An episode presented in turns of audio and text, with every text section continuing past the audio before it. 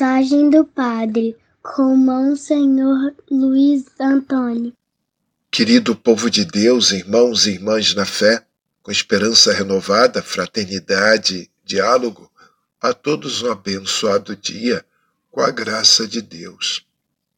Dia 13 de novembro, 33 domingo do tempo comum. Dia do pobre. Jesus fez-se pobre por nós. É o tema deste ano do Dia do Pobre. E também do dia 11 de novembro ao dia 15 de novembro, o 18º Congresso Nacional Eucarístico, cujo lema e tema é Pão em todas as mesas. Está acontecendo em Recife. A liturgia deste domingo reflete sobre o sentido da história da salvação e fala-nos que a meta final para onde Deus nos conduz é o novo céu, a nova terra da felicidade plena da vida definitiva. Este quadro, que deve ser o horizonte que nossos olhos contemplam em cada dia da nossa caminhada neste mundo.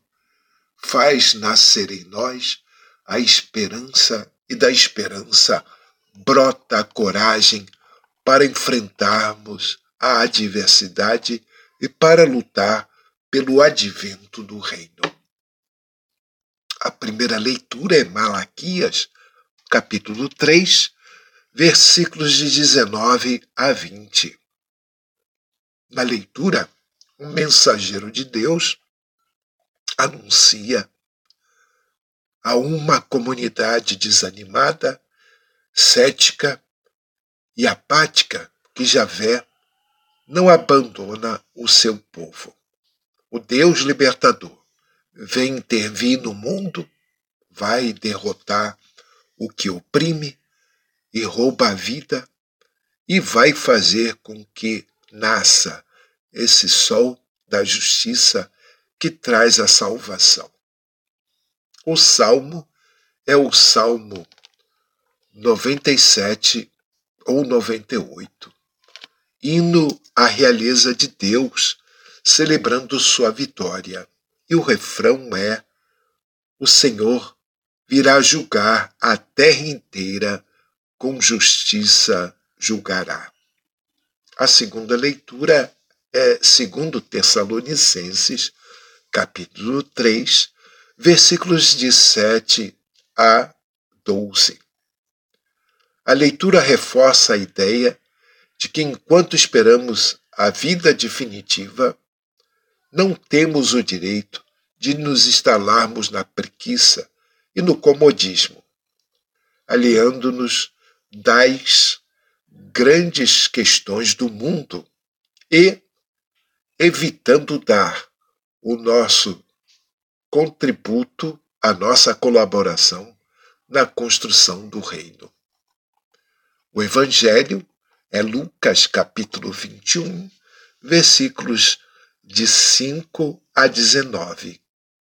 Proclamação do Evangelho de Jesus Cristo segundo Lucas. Naquele tempo, algumas pessoas comentavam a respeito do templo que era enfeitado com belas pedras e com ofertas votivas. Jesus disse: Vós admirais essas coisas?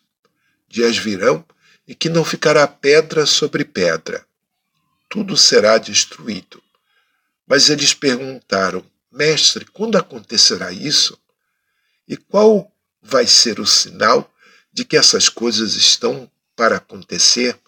Jesus respondeu: Cuidado para não ser desenganados, porque muitos virão em meu nome, dizendo: Sou eu e ainda o tempo está próximo. Não sigais essa gente. Quando ouvirdes falar de guerras e revoluções, não fiqueis apavorados.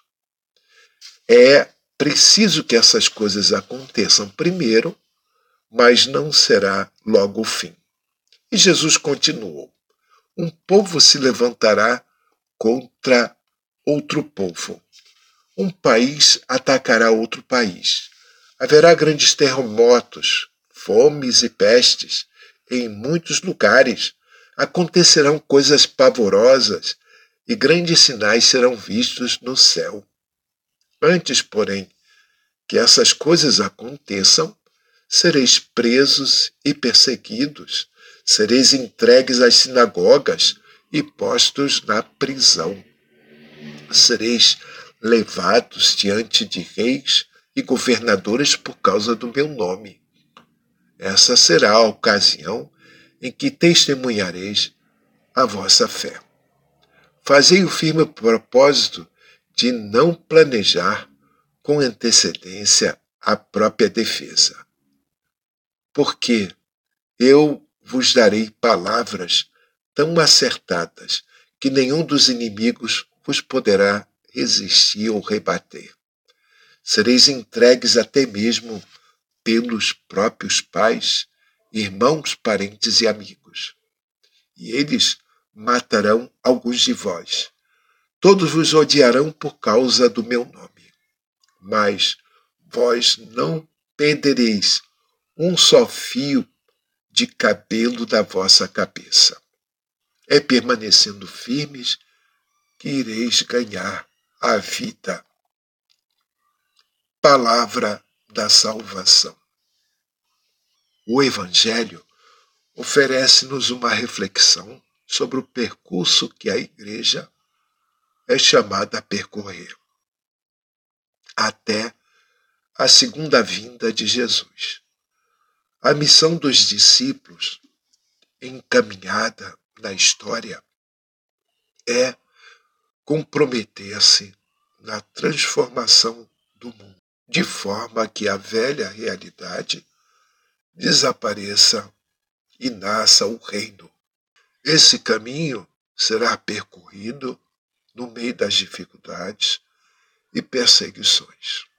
Mas os discípulos terão sempre a ajuda e a força de Deus. Amém. Assim seja. Que isso aconteça no meio de nós. E rezemos pelo bem do Congresso Eucarístico e pelo bem dos pobres. Paz e bem. Uma semana abençoada para todos.